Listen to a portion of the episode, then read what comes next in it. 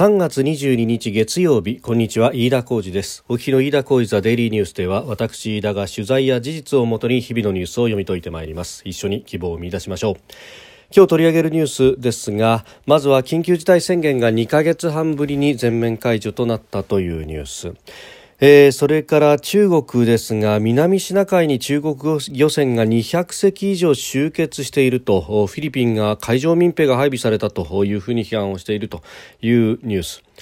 えー、それから、えー、鉄道もカーボンゼロということでシーメンスが水素車両に参入というニュース、まあ、これ自身はもともと言われた話なんですがこのタイミングでというあたりも取り上げてまいります。えー、まずは今収録しておりますのが日本時間の3月22日夕方の6時45分というところです。すでに東京の市場閉まっております。日経平均株価の終値は、えー、前の週末金曜と比べて617円90銭安。えー、2万9174円15銭で取引を終えております。下げ幅は一時700円に迫ったということであります、えー、先週末に日米の金融政策が一部緩和見直し方向に修正されたということ。それから、えー、半導体大手ルネサスエレクトロニクスの工場で火災が発生したということ。などで、えー、売りが広がったというふうに、ま、見られております。えー、まずこの日米の金融政策についてなんですがアメリカは金融政策この緩和的なところを続けるぞと、え、いうことを鮮明にいたしました、えー、先週もこの番組の中でも申し上げた通りですね、えー、パウエル FRB 議長は会見などの中でえー、2023年末までこの緩和という状況を続けるのだというふうに言っています。一方で物価の上昇の見通しに関しては今年2021年中に、えー、2%の物価変動の目標値には達すると。達するけれどもそこから先1年以上、緩和は続けるんだと経済を下支えするんだということを鮮明にしました。まあそういった今後も緩和が続くというところで、えー、長期金利、えー、10年ものの国債の利回りというものが、まあ、確かに上昇しました。1.7%前後までいったと、まあ、これはあの先々の物価2%変動というものを織り込むと、えー、10年先でもまあ2%金棒ぐらいまでは、えー、物価が上昇するだろうと、まあ、そうするとその分を割り引いて、えー、利率をつけなければ損をしてしまうというようなこともあってこうした利率になっていくということ。ただ、えー、足元はあそうなると、まあ、お金借りにくくなるかもしれないということもありますので、えー、経済にとっては、まあ、少し下押し要因になるというところであります。えー、それに加えて、えー、先週の木金と日銀も金融政策決定会合を開きました。まあ、その中で、えー、金利の深掘りというところで、えーゼロ金利、ゼロ金棒というふうに、この10年ものの国債のね、えー、利率というものが、まあ、大体ゼロになるようにというふうに、えー、市場を誘導するんだという、まあ、イールドカーブコントロールというものをやってますが、えー、これが多少マイナスに触れても、市場に資金を供給し続けると、そのマイナスの深掘り幅を少し広げるということと並んでですね、えー上場投資信託 ETF の購入に関して、えー、この ETF をですね、あの今まで6兆円を目途に買っておりましたが、えー、この買い方をちょっと変えると、えー、今までは、まあ、日経平均に連動するものというのも買っていましたが、えー、トピックス東証株価指数に連動するものだけにすると先週末に打ち出したと、えー、いうこと、まあ、これがですね、えー、今現状、えー、ヘッジファンドなどで、えーまあ、日経平均の連動を買っていたりなんかするところは、えー、これを売りに出すと、まあ、あの日銀が、えーまあ、これですね、まあ、今までがむしろ、まあ、歪んでいたというような見方もできるわけであります。日経225、まあ、あの東証一部に上場している企業の中で225株に限定をして、えー、それを指数化するというもので、えー、ありました。一方でトピックスは市場全体の値動きというものを、えー、見るということですのでむしろですね、えー、市場全体をまんべんなく見ると、えー、その動きを反映して買うという意味ではですね、トピックスで銘柄連動のものという方が、まあ、あの、もともと理にかなっているということはあるんですけれども、まあ、ただこの投資の組み換えを行うということで、特に日経、えー、平均に採用されている銘柄に関しては、まあ、今まで履かせてもらっていた下駄が外れるということで、ま、あ売りが出るということ値段が下がるということをまあ予想して、えー機関投資家などが売りに走ったということがあります。まあ、その上、えー、あれが発表されたのがですね、えー、日本時間の、まあ、夕方あというか、3時ぐらいと午後でありましたんで、まあ、そうなると、これに間に合ったのは、え、アジアのヘッジファンドぐらいで、欧米を中心とした機関投資家が間に合っていなかったというようなことも言われていて、そうすると、え、今日売りが出たと。で、その上、え、ルネサステクノ、えー、ルネサスエレクトロニクスの工場火災と、まあ、これ自動車向けの半導体を主に作っていたということでありますが、えー、そもそもアメリカで寒波がやってきていて、えー、テキサスを中心に寒波で停電ということがありました。停電では工場を動かせないということでもともと自動車向けの半導体は需給が逼迫していた、まあ、実は半導体全体としてもこれだけコロナ禍が長く続いて各国でステイホームとなってリモートでのえー、仕事をするようになったと、まあ、そこで、えー、デバイス、まあ、パソコンであったりとかあるいはタブレットであったりとか、まあ、その辺の需要というものがかなり出てきているので、えー、勢い半導体そのもの全体としても需給が逼迫していたと。いうところに加えて、えー、日本国内のサプライチェーンの話ですが、えー、茨城県にあるルネサスエレクトエレクトロニクスの、えー、工場が焼けたということがあってこれでますます需給が逼迫してしまうんじゃないかと。で、えー、これによって、えー、半導体を調達できなくなった自動車メーカーが、えー、操業を少し絞らざるを得なくなると、まあ、実際す、えー、で、にこのアメリカの寒波などで、えー、供給が不足していて、えー、若干、えー、自動車の生産の規模というものが縮小していたということがありますので、まあ、そういった連想売りも誘ったということで、えー、ありました。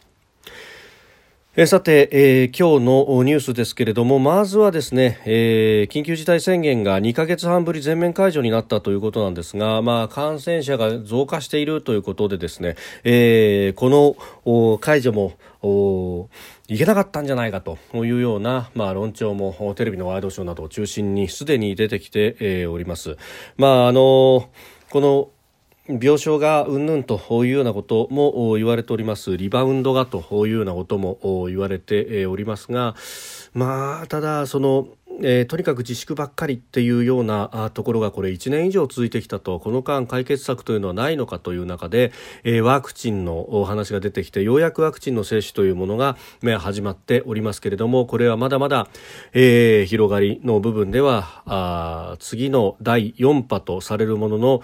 流行に対応できるかというと、まあ、そこまでは間に合わないんじゃないかということも言われております。で一方でかかった人でも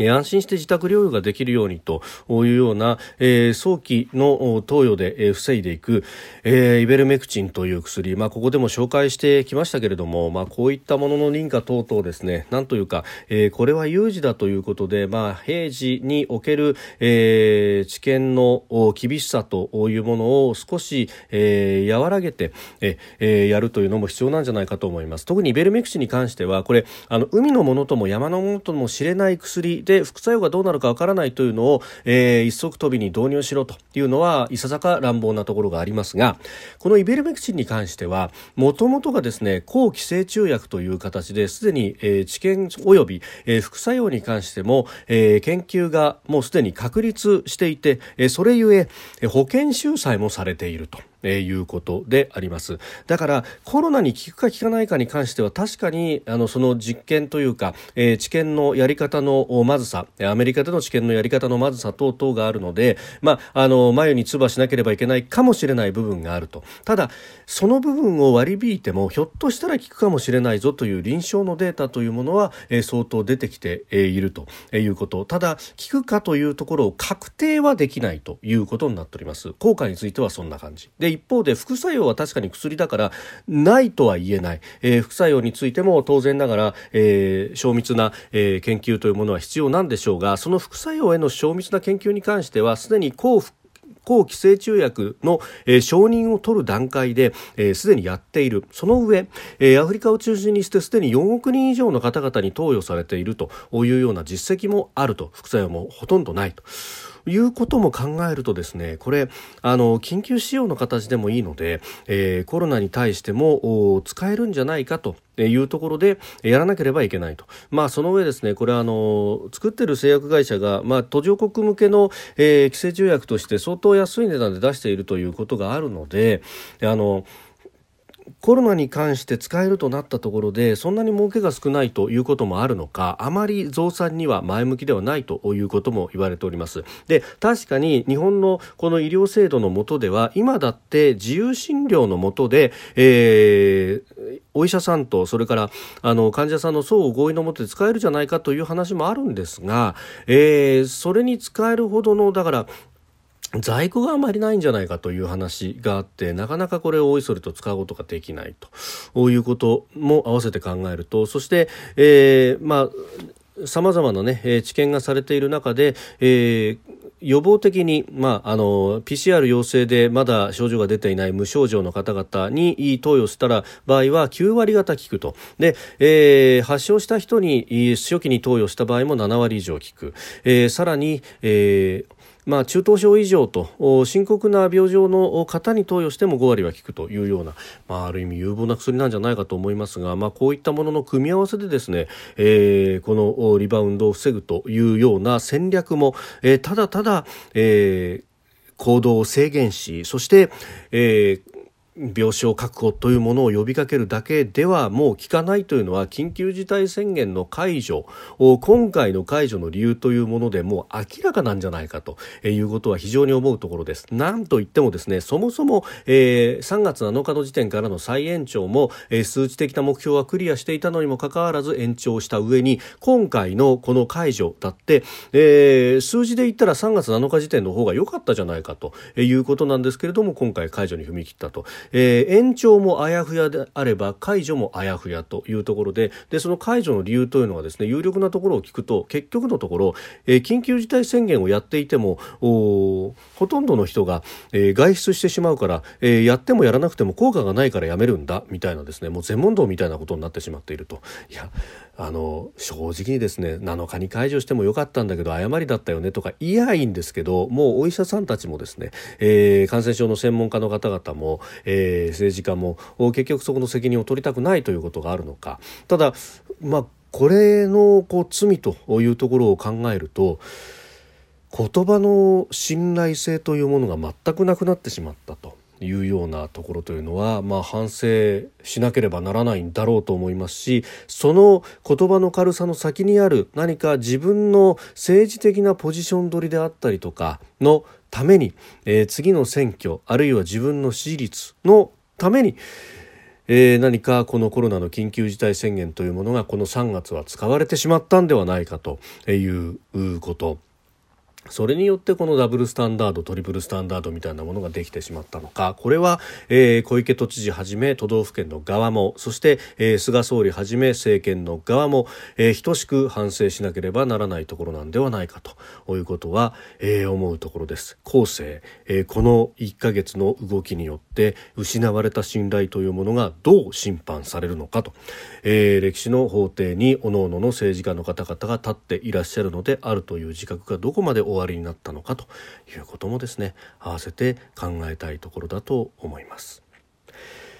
えー、それから、まあ、そんな、ね、コロナにかかっている中関わっている中で中国がどういう動きを見せているのかというところ、えー、南シナ海には中国の漁船が220隻、えー、集結していた。それも漁船といってもですね、まあ、相当こう写真で見る限り大きな漁船と。うん、まああの日本の海上保安庁の巡視船で考えるとヘリ搭載型のような大きなものと言っても過言ではないものがですね、ー横にずらっと並んで停泊していると、まあ、こういった艦隊行動みたいなものを見せるというあたりも各々の漁船が果たして、えー、漁業をしに来たのかどうなのかというところで非常に疑問が残るところであります。えー、晴れていたんですけれども操業せずそして夜間は白色灯を点灯させていたということでこれは領有権の恣意行為だった可能性があるというふうに、えー、共同通信は報じておりますが、まあ、恣意行為以外何者でもないと、まあ、あの漁業をしに来ていないと。いうことで、えー、考えるとそしてこのあのフィリピンの排他的経済水域内であろうと。いうことも考えるとこれは明白な国際法違反であると、まあ、あの無害通行権はありますけれども、えー、漁船が来てそして、まあ、停泊をすると、まあ、これ、えー、漁業に取り掛かるというようなことが少しでもあればですねこれ北方領土で同じことをあるいはあのロシアのさらに行って、えー、カムチャッカのあたりのロシア領域で、えー、こういったことをですね、えー、やった場合にロシアの海上保安部隊は間違いなく漁船を拘束しにかかるというような事案であって、まあ、フィリピンは、えー、こうして写真を撮ら撮って、えー、公開する以外に法がないというところですけれども明快な主権への侵害ということになっています。まあ、あの南シネ海に関してはこういったことになってますし、えー、これが東シナ海尖閣周辺でいつ現実のものとなってもおかしくはないというところです。でそれに対して日本の場合は海上保安庁が対処するということになってますけれども今日産経新聞長官一面トップでも報じておりました、えー、尖閣巡視船一時航行できずということで、えー、昭和55年に作られたあかなり古い船。が、えー、老朽化で故障かということ、まあ、本当こここういうこととですね、えー、隣り合わせで、えー、現場の方々というのはやっていると。私もあの北海道の根室の海上保安部で巡視船に乗っけていただきましたけれどもこれも平成の初期に作ったものでメンテナンスしながらなんとかなんとかえ使っているというようなことでもあったようであります。まあ、こういった古い船でも、えー、第一線で使わざるを得ないほど、えー、事態も逼迫しているということですしまたこれはここ30年40年、えー、十分な予算とそして人というものを、えー、つけてこなかったそのえー、ツケというものがまさに今回ってきているということであります、えー、必要なところにはきちんと予算をつけなければならないということは何度も申し上げておりますけれども、えー、一方でこの国土交通省の、まあ、外局にあたる海上保安庁と、えー、何度も申し上げておりますが、えー、旧建設省と旧運輸省がこの一つになった国土交通省、えー、旧運輸の側の、えー、予算が大体全体の4分の3で全体の4分の1が運輸の方となっております。そしてそのさらに外局の海保には、えー、全体で、えー、かなりの予算が2兆3兆とついていても、えー、海保に行くのはその10分の1にも満たないというようなことになってしまっていると。なかなか、えー、官邸で、えー、予算をつけろというふうに葉っぱをかけてもなかなかこれがつかないというジレンマがかつて、えー、前政権の安倍政権あれだけ、えー、独裁だなんだと言われるほど強い政権だと言われながらもですねこういったところには一切、えー、まあ徐々にしか予算がついてこなかったという歴史があります、えー、他方中国側はもうこれを軍事的な戦略の一環として、えー、この警察権の行使主体、えー、会計というものを使ってきているということを考えると果たして国交省の外局に置いておいていいのか全体としての、えー、パッケージとして、えー動かすということが必要なのではないかと何しろ最前線で頑張っているのは彼らであるということも併せてえ考えるべきじゃないかと思います。えー、それからですね今日あの日経の電子版で鉄道もカーボンゼロということでシーメンスが水素車両に参入というニュース記事が出ておりました。これもともとですねあのシーメンスと、えー、ドイツ鉄道は去年の11月の段階で、えー、水素をエネルギー源とする電車の試験運行で協力すると発表して、えー、おりました。であの日本はどうかというと日本もですね、え燃料電池のシステムに関してはずいぶん前から、えー、2006、7年からすで、えー、にに実験をしておりましたが、まあ、その時はですね、えー、十分な出力が得られないということで一旦ストップしていたという歴史もあります。で一方で、えー、トヨタは燃料電池の部分で、えー、未来という車も作ってですねで、えー、これであのカタログ値では600キロほど走れるというような、えー、燃料電池を車に積んでで実際にその未来という車を作ってですね燃料電池のを走らせていると燃料電池の車をと。でその技術を応用して、えー、効率的に出力の出せる燃料電池を使いでそれによって、まあ、あの鉄道車両のモーターを動かすという形で、えー、水素を燃料とする燃料電池の試験車両というもの、えー、これをですねまさにその同じようなタイミング2020年の10月6日、えー、JR 東日本と日立それからトヨタの3社で、えー、合同でですね、えー、試験車両の開発そしてその実証実験というところまで、す、えー、で、にあの発表しておりますで、えー、実証実験の線区としてもすでに決まっていて、えー、JR の南部線の一部を使うんだということまでですね、えー、もうすでに発表して、えー、おります。あまあ、あのこういったね、えー、ことを日本でもやってるんですけれども何か記事では日本が遅れてるんじゃないかみたいな話。そしてその水素の調達をめぐってもですねあの天然ガスをパイプラインで運んできてそこから水素を作るヨーロッパの方が有利だと、まあ、いうこと、まあ、あるいはですねその天然ガスをじゃあ日本も運んできて、えー、それを用いて水素を作るという形が